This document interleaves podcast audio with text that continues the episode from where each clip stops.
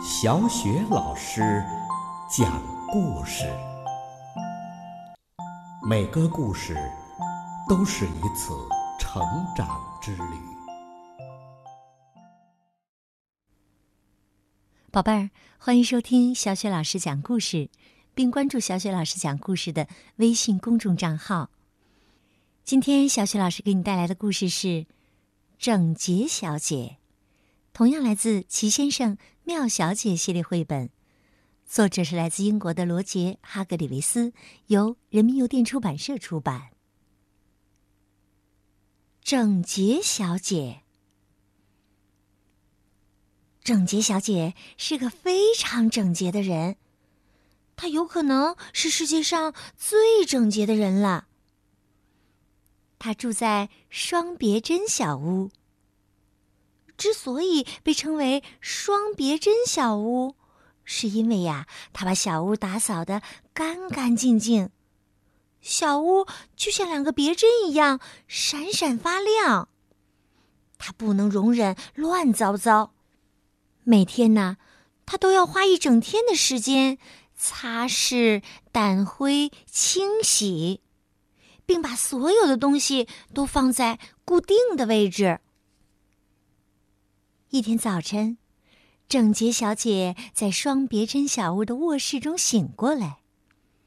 她向窗外望去，夜里下雨了，花园小路中间有一个小水坑。啊！她吃惊的吸了口气，然后拿起抹布就冲了出去。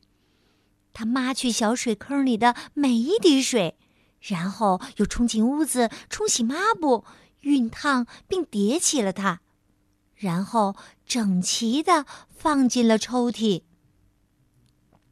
在双别针小屋里呀，所有的东西都有自己固定的位置。现在，我们来讲讲整洁小姐度假时发生的故事。每年夏天，她总要外出一个星期。今年也不例外。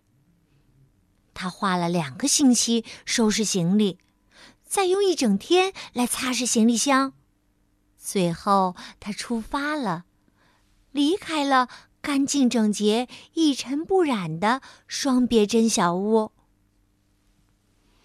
哦，希望我不在的这段时间，家里不要落下太多的灰尘。他边想边关上了门。可是啊，双别针小屋接下来会发生一件比落灰更糟的事儿。宝贝儿，你想知道是什么事儿吗？原来呀，是糊涂先生来喝茶了。糊涂先生已经写好信，准备告诉整洁小姐了。但是他在寄信的时候又犯了糊涂。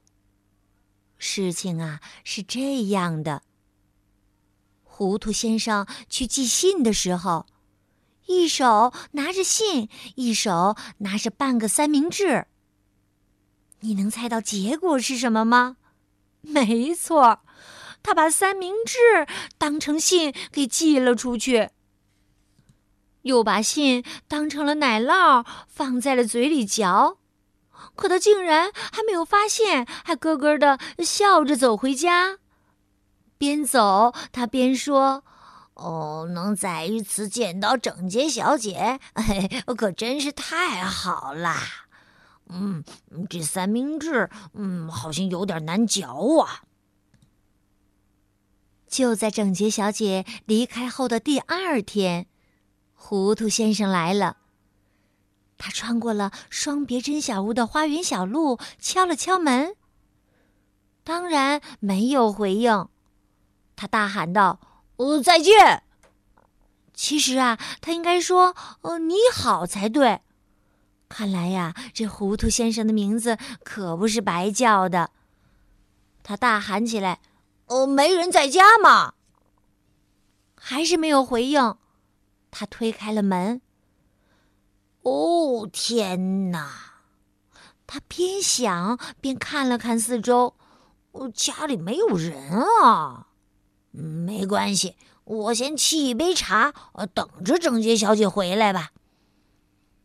于是啊，他走进了双别针小屋的厨房，沏了一杯茶，然后就开始等。他等啊等，等啊等，最后他回家了。整洁小姐度假回来了，她在双别针小屋外下了出租车。嗯。真是一个愉快的假期呀！他边说边付钱给出租车司机。不过回到家的感觉更好。整洁小姐穿过花园小路，走进了家门。嗯，灰尘不多。她环顾四周，自言自语：“我先给自己沏一杯好茶，然后再整理行李吧。”可是啊，在糊涂先生来做客以后，沏茶就不那么容易了。整洁小姐好不容易才找到了茶壶，因为茶壶没放在她原来的位置上，茶壶放在了冰箱里。她费了好大的力气才找到了牛奶。牛奶也不在它原来的位置上，而是在茶壶里。茶叶被放在了糖碗里，糖却在牛奶罐里。茶杯在烤箱里，茶碟儿呢在面包箱里。既然这样，你说他能找到茶匙儿吗？当然不能了。电话铃响了。整洁小姐拿起电话，她说：“你好。”在电话那头，糊涂先生突然意识到话筒拿反了，他把话筒转了过来，说：“呃，再见。”整洁小姐问：“你是谁呀？”糊涂先生回答说：“我是你啊。”整洁小姐想了一会儿。哦，是糊涂先生对吧？整洁小姐猜测着问：“呃，对。”糊涂先生回答：“宝贝儿，你看，糊涂先生啊，也有一次答对的时候。”整洁小姐又猜测着问：“我外出度假，您来过是吧？”“对。”糊涂先生回答。他竟然呀答对两次了。糊涂先生问：“现在你回来了，我能去看看你吗？”好吧。整洁小姐叹了口气：“再见。”你好。糊涂先生说完，放下了电话。唉。整洁小姐沉重的叹了口气，坐到了电话旁边的扶手椅上。哎呦，什么东西硌着她了？她看了看坐垫儿下面，原来所有的茶匙儿都在坐垫儿下面，还有餐刀和叉子。我想啊。整洁小姐明年不会再去度假了，你说呢，宝贝儿？好啦，整洁小姐的故事就讲到这里啦，宝贝，接下来又到了小雪老师读古诗的时间了。今天小雪老师朗读的古诗是《忆江南》。《忆江南》，唐。白居易，江南好，风景旧曾谙。日出江花红胜火，春来江水绿如蓝。能不忆江南？江南好。风景旧曾谙。日出江花红胜火，春来江水绿如蓝。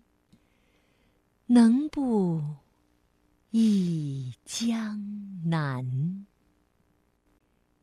江南好，风景旧曾谙。日出江花红胜火，春来江水绿如蓝。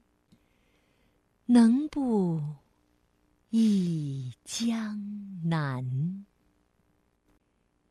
江南好，风景旧曾谙。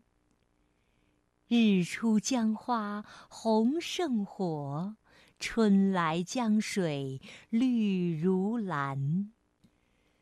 能不忆江南？江南好，风景旧曾谙。日出江花红胜火。春来江水绿如蓝。能不忆江南？